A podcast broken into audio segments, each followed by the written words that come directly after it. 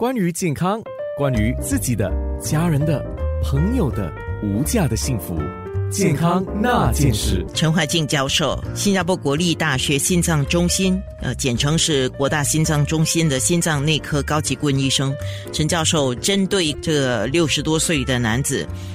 本来我就从新闻里面去读的话呢，本来他就是应该要植入这个叫心脏起搏器嘛，那又怕。打雷的时候会击中自己，这肯定是一个误解吧？我觉得这个确实是误解。置放起搏器之后，并不会增加一个人出外打雷的时候会有任何额外的一些风险。其实说，我们被雷击中的这个几率就很少，然后有起搏器的病人发生这样的事情更是少之又少。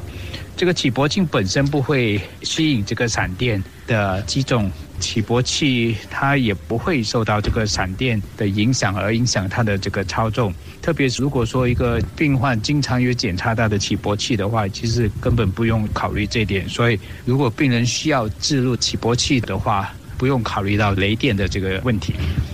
我们知道，我们心脏的传导系统是控制我们心跳的节律，就是它的快慢的一个很重要的部位嘛。那能够发放冲动这种讯息啊，传导到我们心脏各部分，使到我们的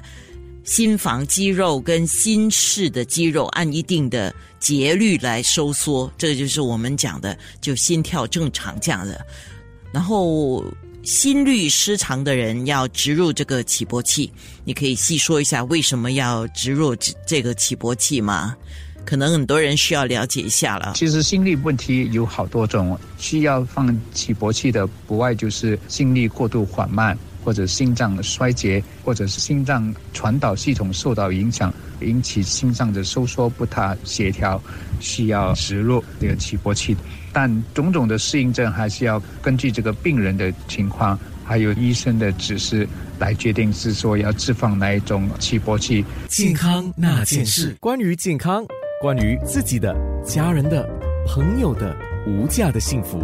健康那件事。新加坡国立大学心脏中心国大心脏中心的心脏内科高级顾问医生陈怀庆教授，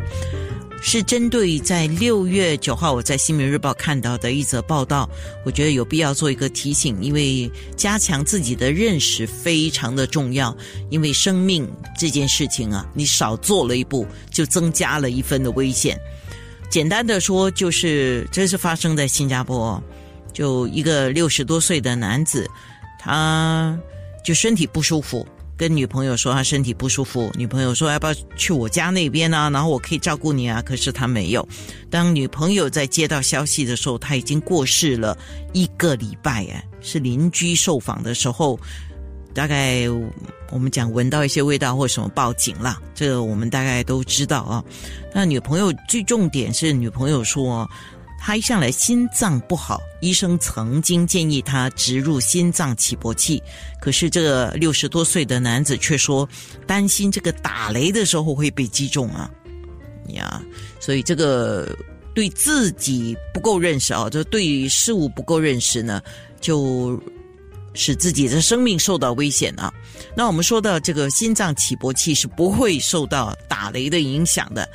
起搏器原来有三种啊，医生来给我们解说了。需要植入起搏器的原因其实有三大类。第一就是可能病人心率过慢的引起这个不适。如果说一个病人他的心率跳到每分钟四十以下，然后出现一些晕眩或者突然晕倒这样的一个症状的话。可能他的心率就是过度于缓慢，很多时候都是跟退化性老龄有关系，所以这类病人就需要一般的普通的起搏器。另外一组病人就是说，他们本身这个心脏功能由于这个传导系统受到影响，所以在心室的收缩功能方面会受到影响，然后输血功能也因此。会比较减缓，然后影响到他个人的运动量，还有引发一些症状，如法律晕眩等等。这类病人需要的是一种特别的起搏器，我们称之为双心室的起搏器，能起作同步的心室搏动的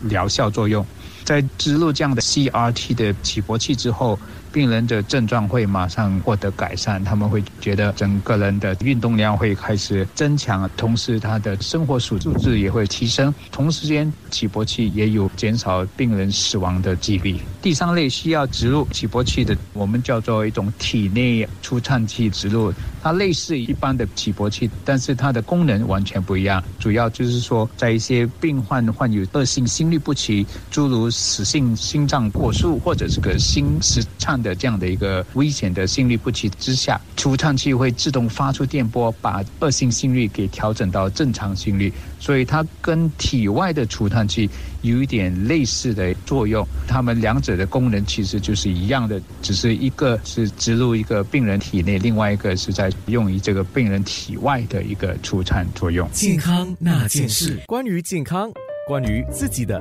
家人的、朋友的无价的幸福。